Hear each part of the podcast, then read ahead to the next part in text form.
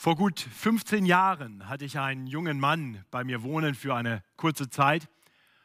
Er war frisch zum Glauben gekommen und hatte viele Fragen. Ich werde nie vergessen, wie wir an einem Samstagmorgen bei mir auf der Terrasse zusammen äh, etwas taten und er mich dabei fragte, sag mal Matthias, was hat es eigentlich mit dem Zehnten auf sich? Und ich habe ihm dann erklärt, dass der Zehnte ein biblisches Konzept ist, dass Gott im Alten Testament seinem Volk gesagt hat, dass die ersten zehn Prozent von allem ihm gehören. Und dass dieses Prinzip auch heute noch von vielen Christen so gelebt wird, dass sie zehn Prozent ihres Einkommens spenden, dass sie sagen, der erste Teil gehört Gott. Und daraufhin wandte er sich mir zu und sagte voll Begeisterung, sag mal, Matthias, wenn ich das richtig verstehe, dann ist doch alles, was ich habe, letztendlich mir von Gott gegeben, oder? Und, und du sagst mir, ich darf satte 90 Prozent für mich behalten. Und dabei war ihm klar, dass auch diese 90 Prozent von ihm so eingesetzt werden sollten, dass es Gott ehrt. Äh, ich habe dieses Gespräch nie vergessen. Es hat mich total begeistert, weil mir deutlich wurde, dass dieser ganz junge Christ sorgfältiger und biblischer über Besitz nachdachte, als es viele Christen oftmals tun. Ja, auch ich selbst muss eingestehen, dass ich dieses Denken nicht immer zuerst an den Tag lege, wenn ich über Besitz nachdenke. Wie ist das bei dir? Wie siehst du deinen Besitz? Welche Rolle spielt Geld, spielen materielle Dinge in deinem Leben? Hat der schnöde Mammon, das Wort Mammon kommt übrigens aus der biblischen Sprache, dem Aramäischen, das war die Sprache, die Jesus gesprochen hat, heißt Besitz. Also hat dieser schnöde Mammon in deinem Leben das Potenzial, zu einem Götzen zu werden? Mit dieser Frage konfrontiert Jesus uns in unserem heutigen Predigtext. Wir setzen die Predigtserie durch das Lukas-Evangelium fort und kommen zu Kapitel 16, zu den ersten 13 Versen. Letzte Woche haben wir drei Gleichnisse gehört, die Jesus seinen Kritikern sagte.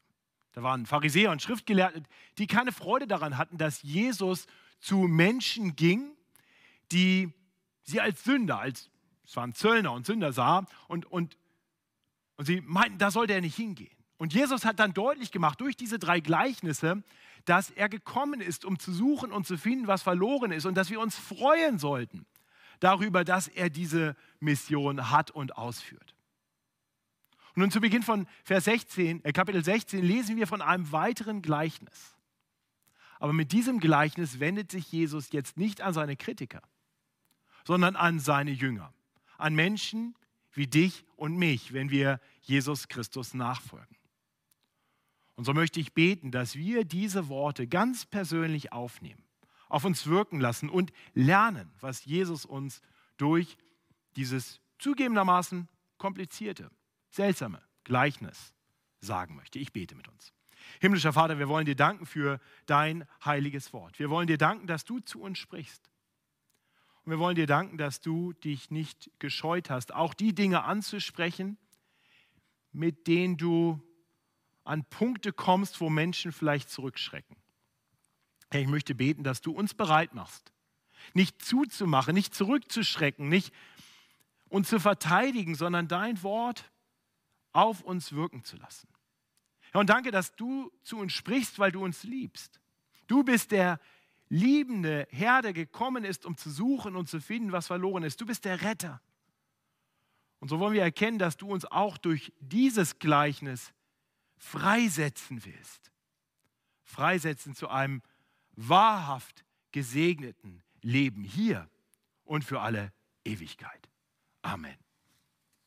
Ich möchte uns das Gleichnis lesen. Wir finden das im Lukas-Evangelium Kapitel 16, Vers 1 bis 13, beziehungsweise das Gleichnis selbst sind die ersten acht Verse und die wollen wir zuerst betrachten.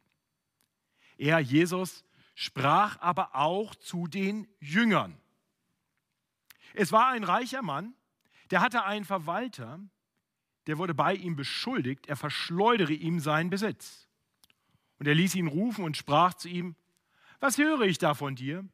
Gib Rechenschaft über deine Verwaltung. denn du kannst hinfort nicht Verwalter sein. Der Verwalter sprach bei sich selbst, was soll ich tun?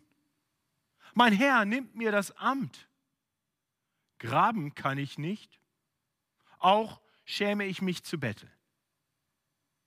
Ich weiß, was ich tun will, damit sie mich in ihre Häuser aufnehmen, wenn ich von dem Amt abgesetzt werde. Und er rief zu sich die Schuldner seines Herrn, einen jedem für sich, und fragte den ersten, wie viel bist du meinem Herrn schuldig? Er sprach hundert Eimer Öl. Und er sprach zu ihm, nimm deinen Schuldschein, setz dich hin und schreib flugs 50. Dann fragte er den zweiten, du aber, wie viel bist du schuldig? Er sprach, 100 Sack Weizen. Und er sprach zu ihm, nimm deinen Schuldschein und schreib 80. Und der Herr lobte den ungetreuen Verwalter, weil er klug gehandelt hatte. Was für ein seltsames Gleichnis. Was will Jesus uns hier sagen? Nun, ich denke, dieses Gleichnis werden wir besser verstehen, wenn wir sorgfältig hinschauen. Und dann ist es vielleicht gar nicht mehr so kompliziert.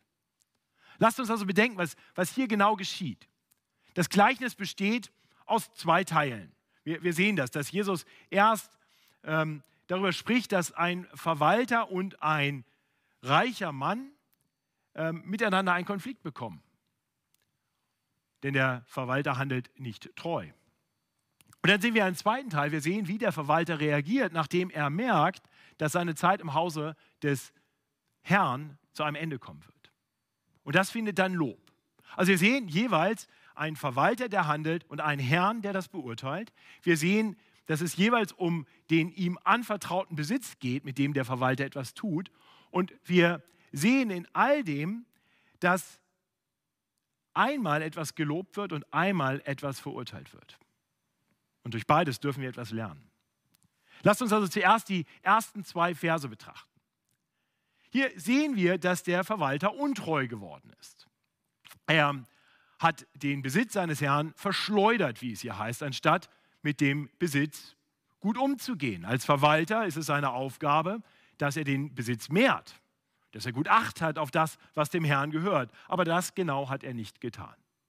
Er verschleudert den Besitz seines Herrn und das wird offenbar. Das ist aufgeflogen.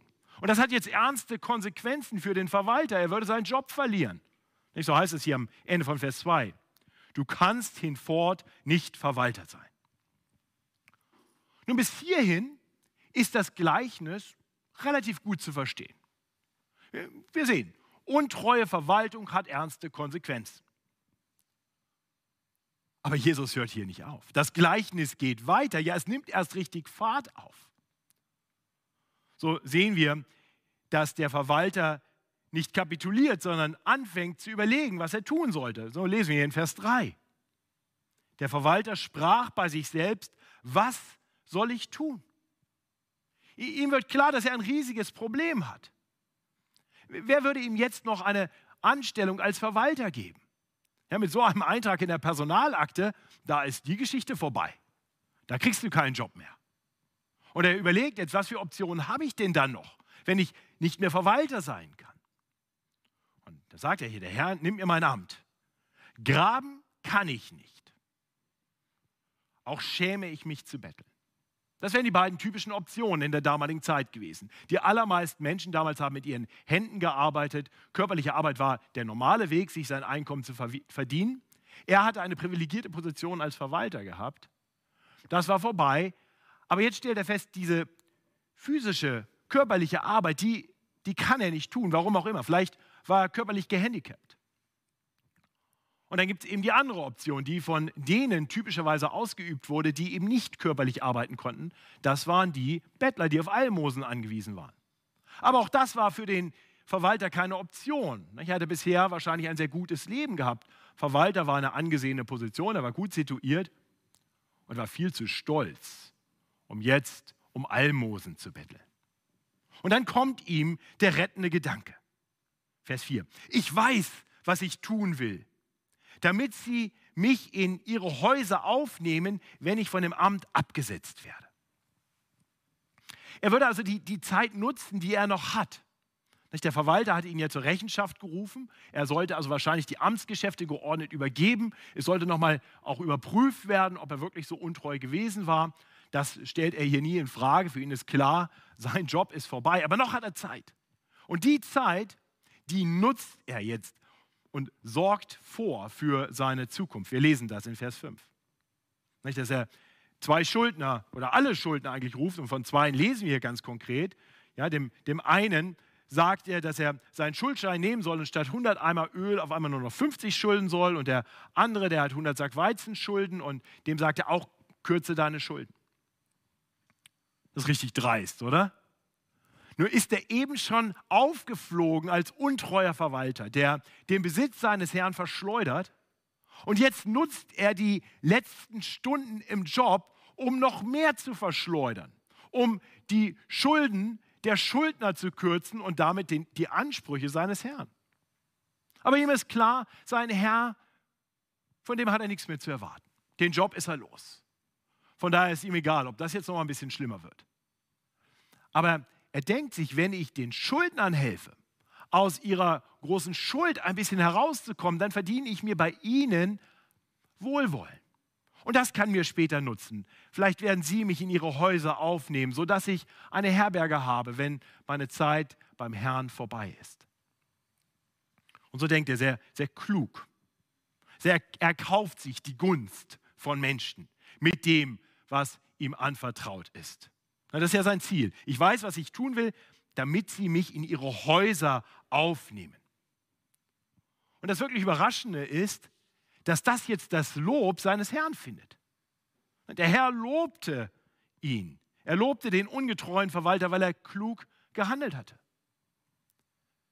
Wir sollten aber bedenken, dass der Herr hier immer noch vom ungetreuen Verwalter redet. Das heißt, es hat sich sicherlich nichts daran geändert, dass der Verwalter nicht länger Verwalter in seinem Haus sein kann. Er ist untreu. Einen solchen Verwalter will man nicht haben. Und doch erkennt der Herr an, dass der Verwalter erstaunlich klug gehandelt hat. Und so seltsam das vielleicht im ersten Moment klingt, denke ich doch, dass wir das eigentlich ganz gut nachvollziehen können. Denn immer wieder hören wir von, von Diebstählen, von ähm, Einbrüchen und hören Berichte davon, wie klug die Einbrecher gehandelt haben, wie raffiniert. Und da, da staunen wir und sagen, wow, wow, die haben es drauf. Ganze Filme werden darüber gedreht. Die, der Plot besteht eigentlich immer darin, wie clever die sich das alles ausgedacht haben.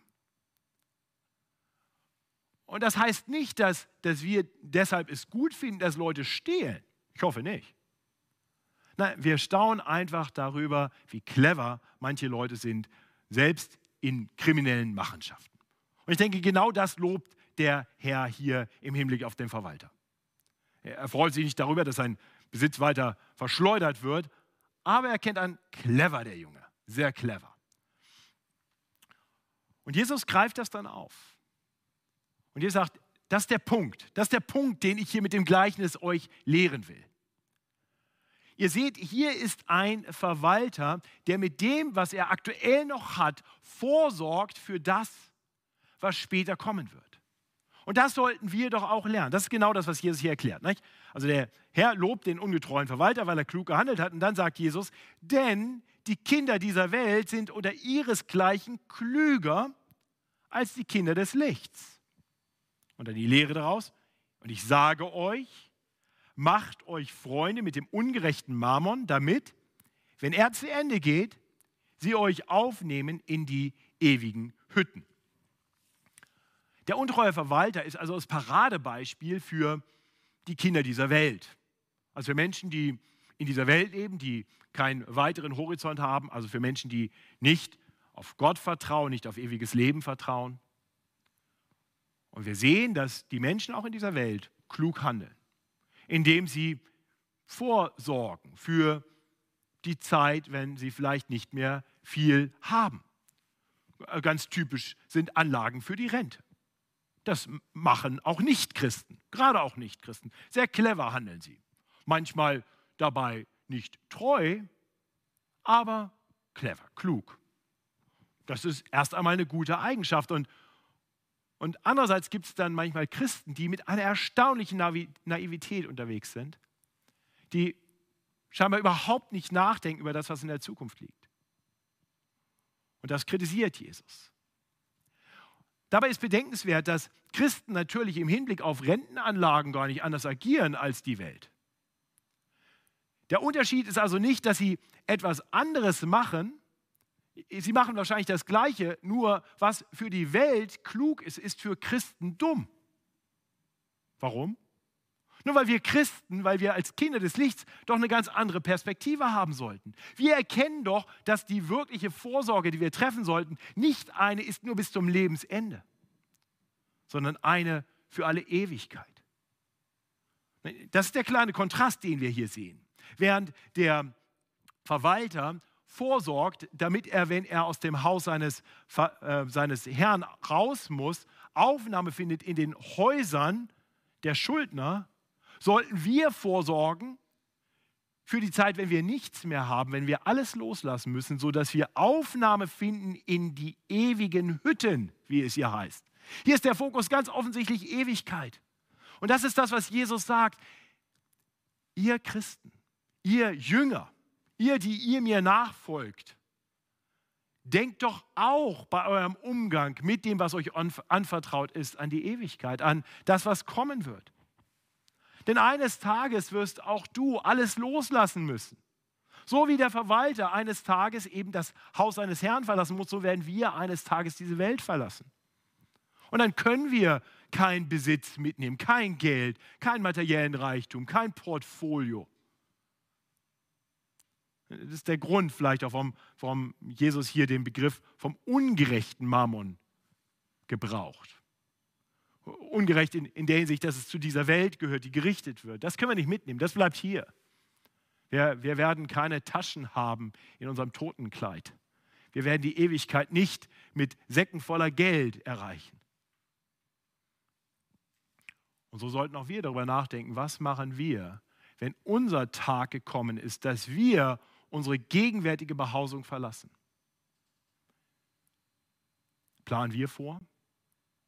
setzen wir das, was uns anvertraut ist, ein, um dann Zuspruch zu finden, Lob zu finden, das Lob unseres Herrn zu finden? Das ist das Erste, was Jesus hier lehrt. Investiere dich mit dem, was du zurzeit hast, sodass du das Lob des Herrn findest, wenn die Zeit gekommen ist, diese Welt zu verlassen, sodass du Zugang findest zu den ewigen Hütten. Ab Vers 10 macht Jesus dann deutlich, dass wir aber nicht in allen Punkten dem Vorbild des Verwalters folgen sollten.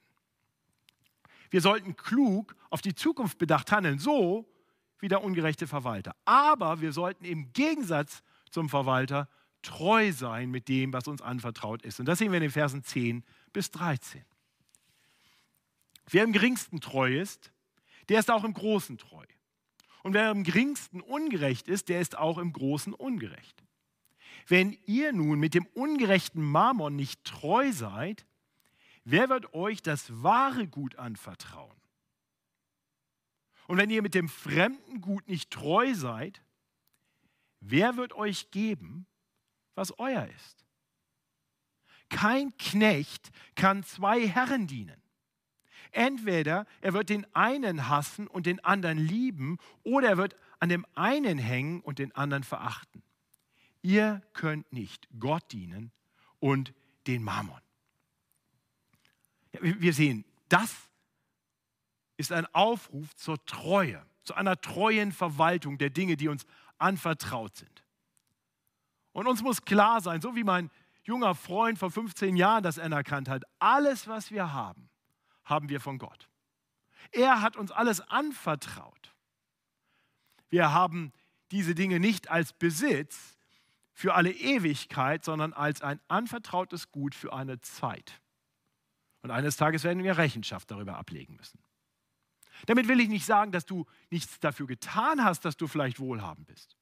Wahrscheinlich hast du fleißig gearbeitet, hart gearbeitet für alles, was du hast.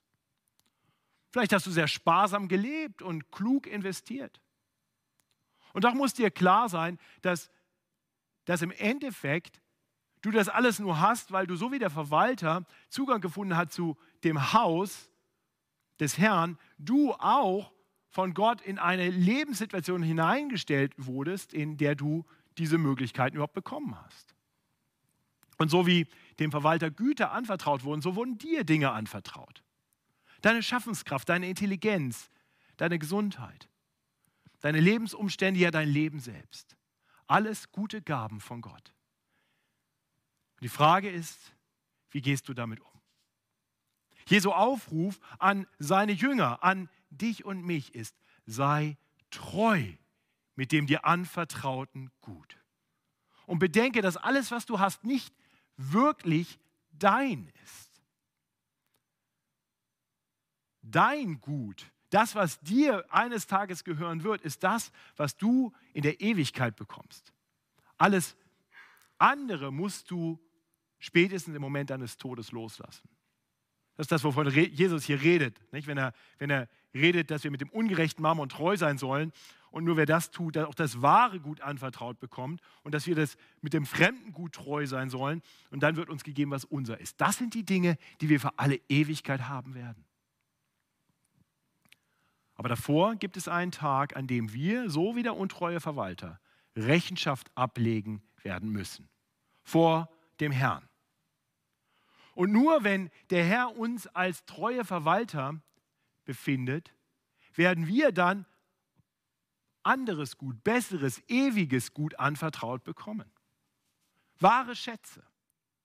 Die Bibel spricht hier von Schätzen im Himmel.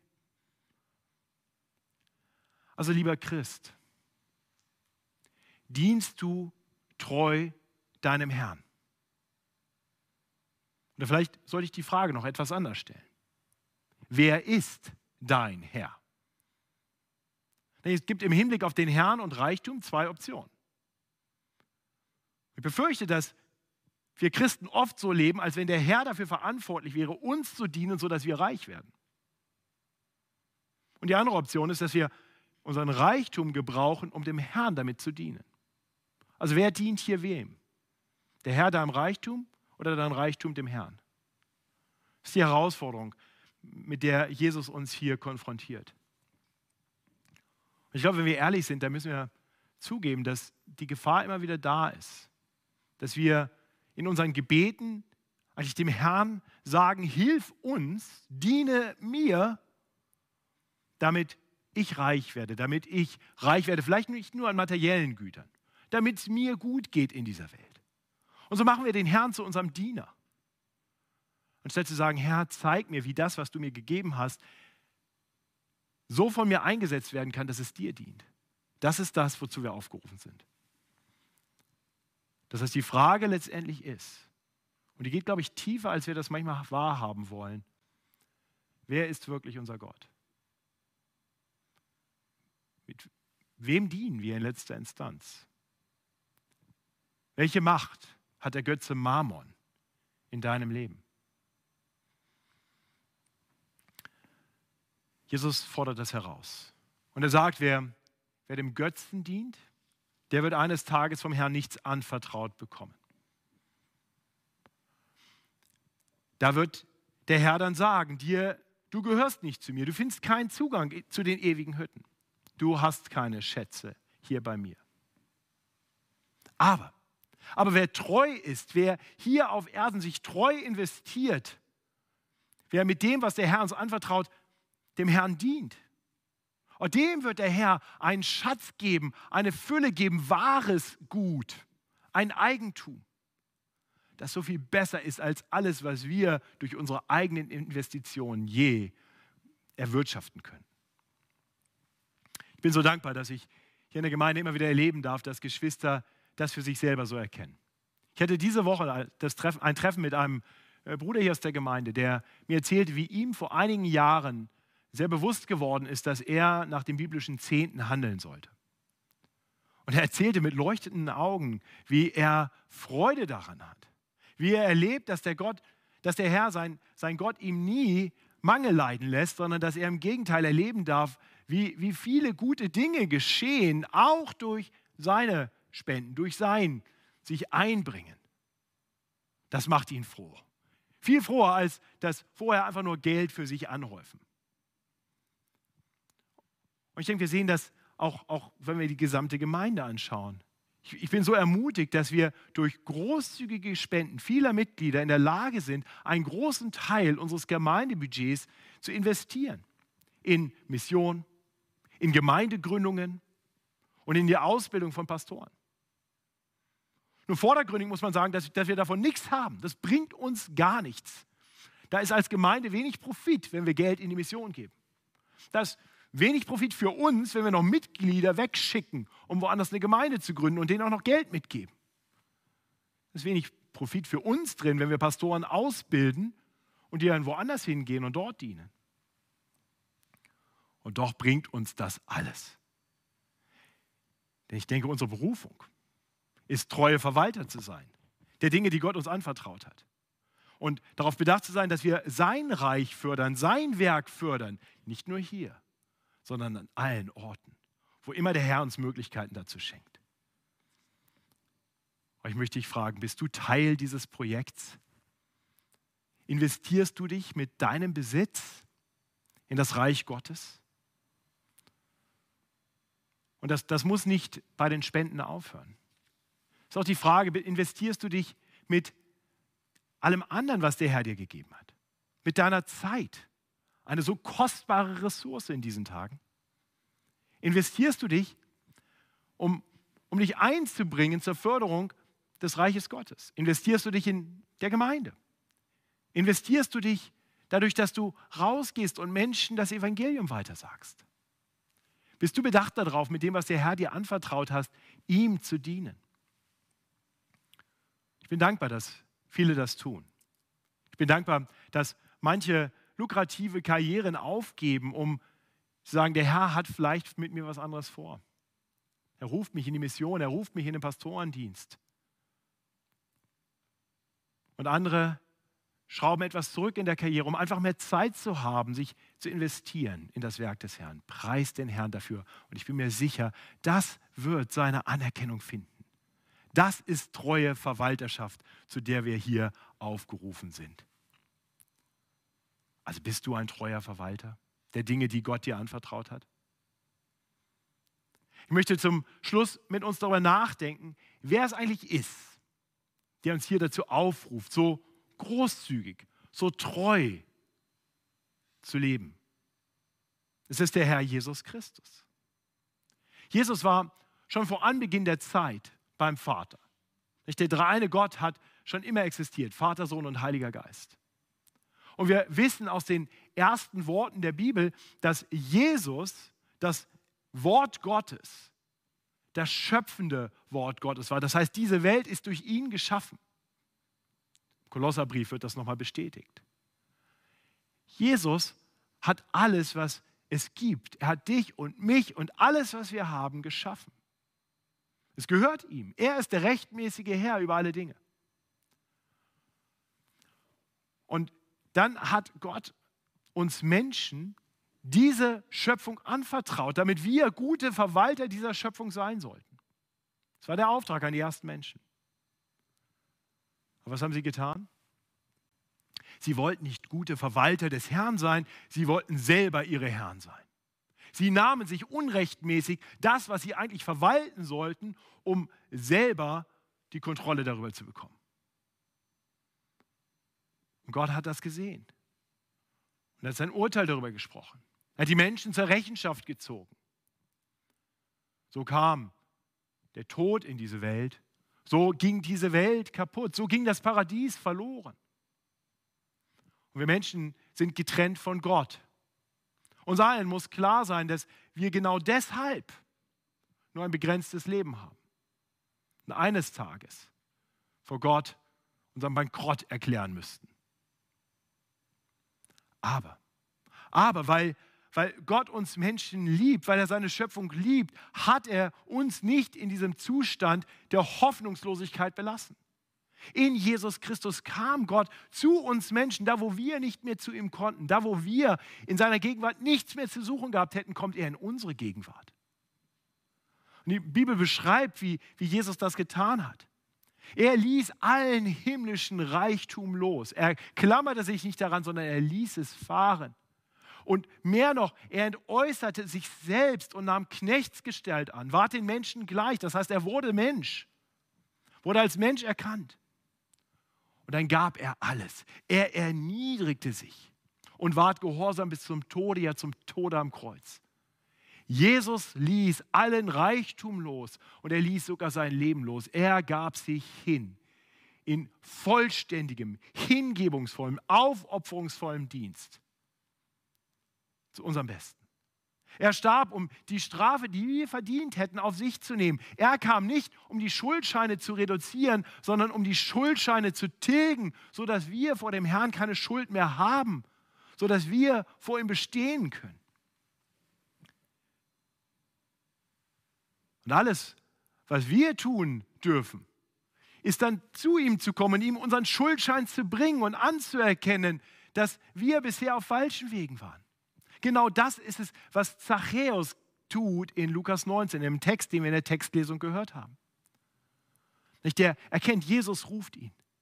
Und er erkennt, er, er gibt sein Reichtum weg, er löst sich vom Götzen Mammon und er vertraut sich dem Herrn an. Und ich weiß nicht, ob euch das aufgefallen ist. Zachäus jubiliert. Er erkennt, wahre Freude ist nicht darin, Säcke voller Geld zu haben. Wahre Freude ist da zu finden, wo wir dem Herrn dienen. In diesem Leben und dann für alle Ewigkeit. Denn Jesus hat den Tod überwunden. Ja, Jesus hat sich so investiert in diesem Leben hier auf Erden, gerade weil er wusste um das, was danach kommt, weil er eine Ewigkeitsperspektive hatte. So heißt es im Hebräerbrief, um der vor ihm liegenden Freude willen hat er das Kreuz erduldet und die Schande für nichts erachtet. Und so ist er gestorben. Und dann ist er auferstanden. Er ist der lebendige Herr. Er ist aufgefahren in den Himmel. Wir haben gerade am Donnerstag an Christi Himmelfahrt darüber nachgedacht, wie er aufwärts zum Vater und dort ein Reichtum empfängt, Macht, Ehre und Reich vom Vater. Und mir ist ganz wichtig, dass wir den Herrn, der dieses seltsame Gleichnis zu uns spricht, erkennen als den, der nicht nur redet, sondern handelt, der dieses Gleichnis perfekt erfüllt hat. Er allein hat in all seinem Handeln Treue erwiesen. Und er hat gehandelt im Wissen um die Ewigkeit. Und ich bin mir sicher, dass Jesus, der sein ganzes Leben im Hinblick auf die Ewigkeit eingesetzt hat, nie gedacht hat, oh Mist, das hat sich nicht gelohnt. Im Gegenteil. Jesus wird nie bereut haben, was er getan hat. Sein Herz war voller Freude hier auf Erden und für alle Ewigkeit. Und so möchte ich dich fragen, folgst du diesem Herrn nach? Denn, dann diene ihm als ein treuer Verwalter hier auf Erden für die Tage deines Lebens. Mit allem, was er dir anvertraut hat. Und dann investiere dich in sein Reich im Wissen um die Ewigkeit. Und weißt du, was dann eines Tages geschehen wird? Du wirst, wenn du Rechenschaft ablegen musst vor dem Herrn und Jesus als dein Fürsprecher neben dir steht, vom Herrn folgende Worte hören. Recht so, du tüchtiger und treuer Knecht. Du bist über wenigem treu gewesen, ich will dich über viel setzen. Geh hinein zu deines Herrn Freude. Ich bete mit uns. Himmlischer Vater, wir bekennen dir, dass wir nicht immer treue Knechte sind. Und dass wir viel zu oft nicht die Ewigkeit im Blick haben, sondern einen sehr begrenzten Horizont. Ja, und so sind wir angewiesen auf deine Vergebung. Danke, dass du deinen Sohn Jesus Christus in diese Welt gesandt hast, damit er sein Leben gibt als Lösegeld für viele. Danke, dass unsere Schuld durch ihn bezahlt ist. Und so wollen wir dich bitten, dass du uns hilfst, immer mehr auf ihn zu vertrauen, ihm nachzufolgen und so immer mehr hineinzuwachsen, auch in unsere Berufung als treue Verwalter der Dinge, die du uns anvertraust. Hilf uns zu leben, nicht mit so einem begrenzten Horizont, sondern im Wissen um die Ewigkeit. Hilf uns, Jesus nachzufolgen, der um der vor ihm liegenden Freude willen das Kreuz erduldete. Hilf uns auch so zu leben, dass wir dieser Freude entgegenstreben und schon erleben, wie schön und gut es ist, schon hier auf Erden dir dienen zu dürfen. Denn du bist großzügig und voller Liebe und Barmherzigkeit. Und dafür preisen wir dich durch Jesus Christus, unseren Retter und Herrn. Amen.